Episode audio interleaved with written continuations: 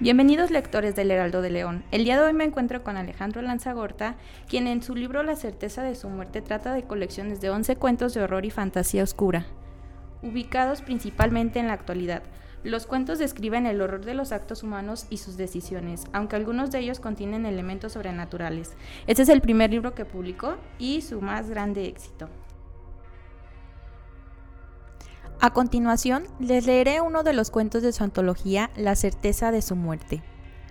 El padre conducía por la carretera hacia la ciudad costera del oeste.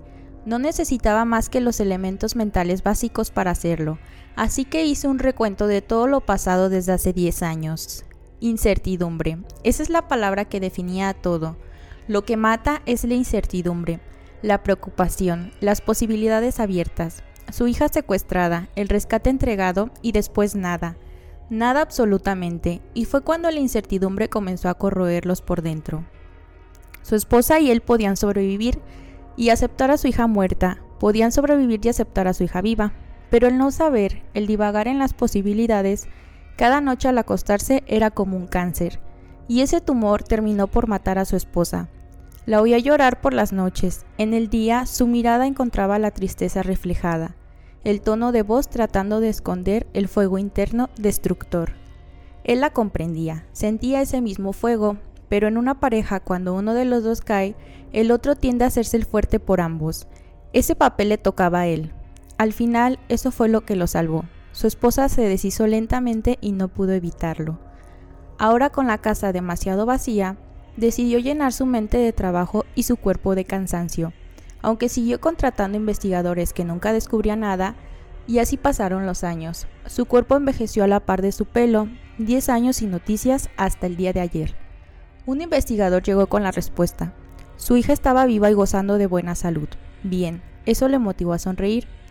Pero después callado ante la gravedad de los hechos. Su hija se había autosecuestrado e ido de la ciudad con un acompañante dilapilando gran parte del rescate aunque tuvo el sentido común de invertir el resto en su situación y era estable. El padre veía las fotografías y demás evidencias. Después volvió a ver al investigador largo tiempo sin expresión. Este comenzaba a sentirse incómoda por la mirada, pero también que la respiración del padre era calmada. Parecía estar meditando todo, y aunque sus ojos se dirigían hacia él, no lo veía. Estaban fijos al infinito de su mente, decidiendo qué hacer. La idea pareció tan sutil colándose entre otras. Era una idea tan simple, tan sencilla, que no pudo evitar sonreír y después comenzar a carcajearse. Tardó tanto en recuperar el control que el investigador tuvo miedo de haberle vuelto loco por la revelación. El padre lo tranquilizó, habló sobre la ética de trabajo, el secreto profesional y le pagó lo acordado más un extra. Una vez que el investigador se fue, apuntó la dirección de su hija, tomó las llaves del auto y partió hacia allá. El padre se acercó a la puerta con la serena tranquilidad de la decisión tomada. Se paró al centro y tocó el timbre. La hija abrió la puerta. Él dijo hola y esperó a que lo identificara. Medio minuto más tarde pudo ver en los ojos el brillo del reconocimiento. Tan concentrada estaba su hija en el rostro que no vio el arma a la altura del vientre. Los dos impactos la proyectaron dentro de la casa. El padre se acercó al cuerpo caído y apuntó a la cabeza dos disparos silenciados más, y una vez hecho esto el padre se dirigió a su auto para regresar a casa.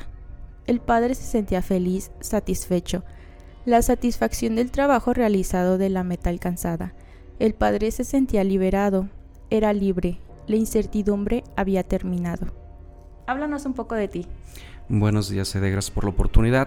Eh, yo empecé a escribir alrededor de los 15 años, tengo actualmente 48, y en 2010 pues me decidí a, recabar los, los primeros 11 cuentos, cuentos que tuve, y entonces gracias a la editorial Orval pues pudimos publicarlo, y a través de, presentaciones personales pues eh, ha sido un libro que pues, se ha vendido bastante bien. Y he seguido eh, escribiendo desde entonces, básicamente cuento hasta el último año. Ahorita platicamos sobre lo que estoy haciendo, pero básicamente es cuento de horror, terror, algo de ciencia ficción y algo de fantasía.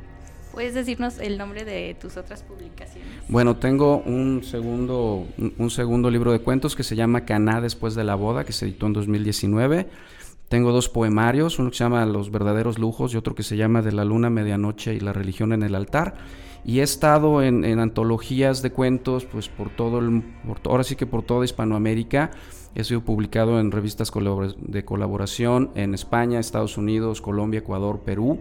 Y, y también tengo, estoy publicado en físico en una antología de cuentos en Colombia también. En eso andamos. Eh, ¿Recuerdas el primer libro que leíste? Más que el primer libro, porque siempre fui un lector profesional, eh, más que el primer libro, yo recuerdo con mucho cariño el primer cuento de ciencia ficción que leí, o por lo menos que me atrapó, que se llama Arena, de Frederick Brown, de aquellos eh, revistas de selecciones del Reader Digest.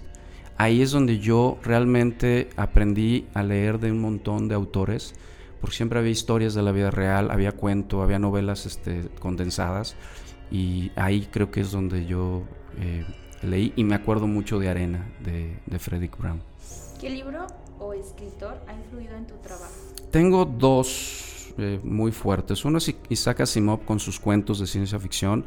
Siempre me gustó mucho la claridad de, de cómo contaba la historia. Y otro que se llama Frederick Brown, precisamente el autor de Arena que es un especialista en cuento ultracorto, o sea, él en cuatro líneas te puede contar una historia impresionante, casi todo es ciencia ficción, aunque escribo horror y terror, realmente mis grandes influencias para escribir son eh, eh, cuentistas de cuento de ciencia ficción, curiosamente.